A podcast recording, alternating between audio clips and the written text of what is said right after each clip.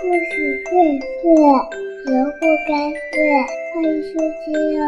欢迎收听哦！欢迎收听哦！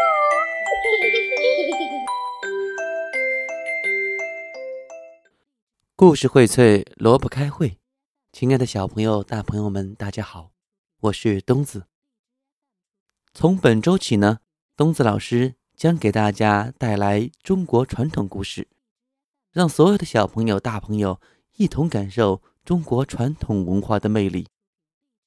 今天给大家带来第一个故事，名字叫做《老天爷的故事》。人们遇到很意外的事情，就会惊呼：“我的老天爷呀！”可是，你知道吗？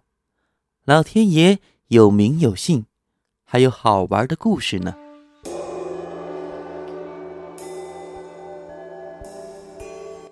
传说最初的老天爷姓李，没有多大的本事，脾气又暴躁，大家呀都对他有意见。有一年，一连好几个月都没有下雨，树上的树叶都蔫了，田里的庄稼也黄了，枯了。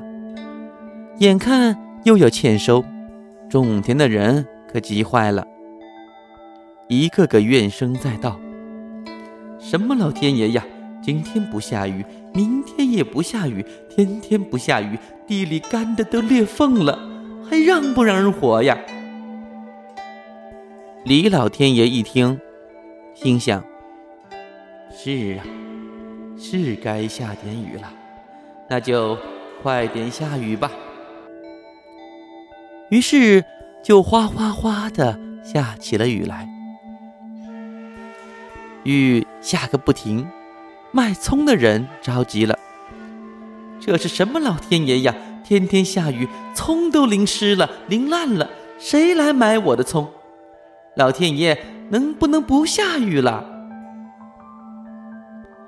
李老天爷一听，心想：“对呀，不能再下了，赶紧出太阳吧。”于是太阳出来了，热辣辣的，好让卖葱的人晒晒葱。天上的太阳像个火球，一丝风都没有。撑船的可急坏了，什么老天爷呀，一丝丝风都没有，太阳还那么大，我哪有力气撑船呢？热都热死了！哎，老天爷，赶紧刮点风吧！老天爷一听，心想：对呀，赶紧刮点风吧。于是，就呼呼的刮起风来。这大风一直刮到果园里去，青果、红果呱唧呱唧的往下掉，种果树的人可急坏了。哎呀，老天爷呀！我浇水施肥忙了大半年，眼看就要有收成了，这风一刮，果子都落了地，这不是……哎呀，这不是要我的命吗？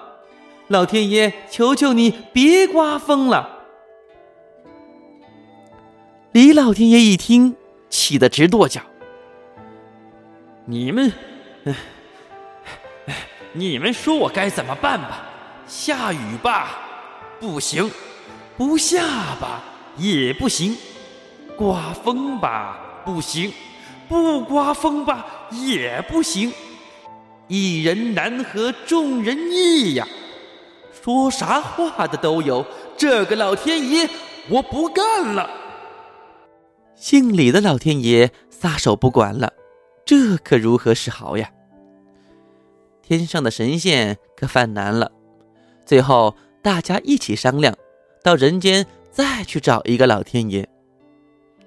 这个老天爷呀，一定要心地善良，做事公道，脾气又好，才能胜任。太白金星于是就下了凡，他呢，变成了一个老和尚。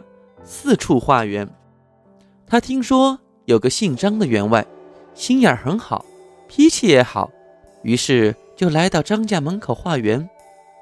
张员外看起来慈眉善目，的确与众不同。张员外问他道：“师傅，您需要什么吗？是要面呢，还是要米呢？”老和尚说：“施主，贫僧不要面，也不要米，只想饱饱的吃一顿。”那没问题，师傅，您进屋，我保证让您吃得饱饱的。不一会儿，碟子、盘子、碗摆了一桌子，老和尚也不客气，又是吃又是喝。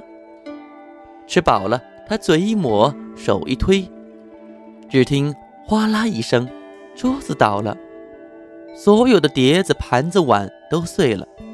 张员外也不生气。说：“碎了就碎了，管家拉车子再去买。”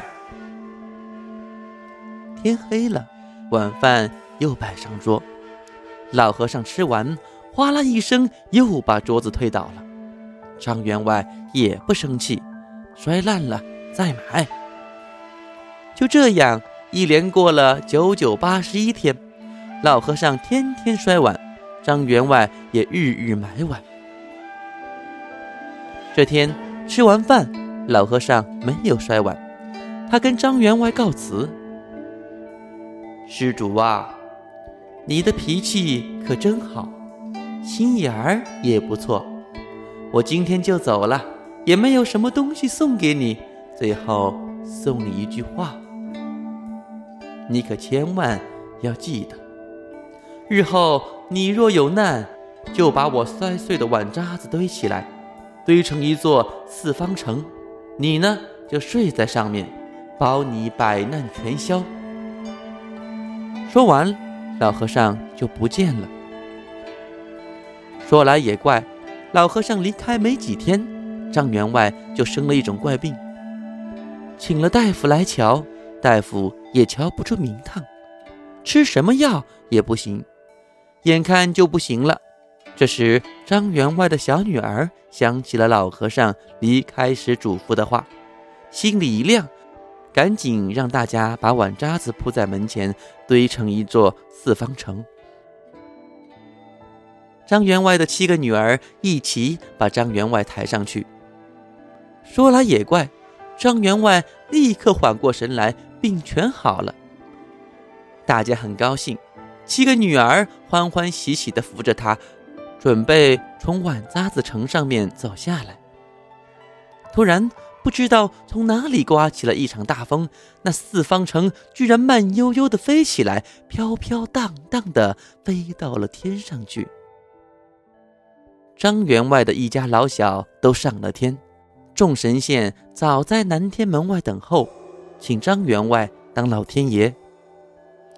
他推辞不了，从此就当上了老天爷。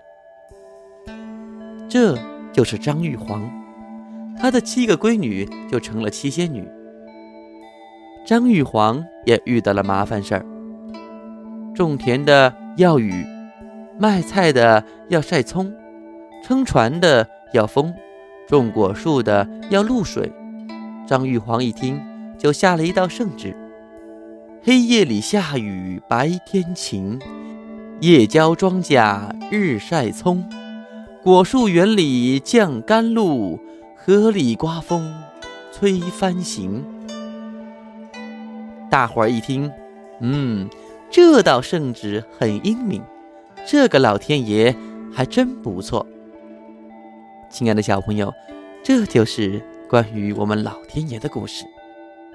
其实啊，我们中国的传统文化中还有很多很多的神仙。我们在《西游记》当中。也看到，以后的日子呢，我们会带来关于更多神仙的故事。好了，亲爱的小朋友，故事到这里就结束了，晚安。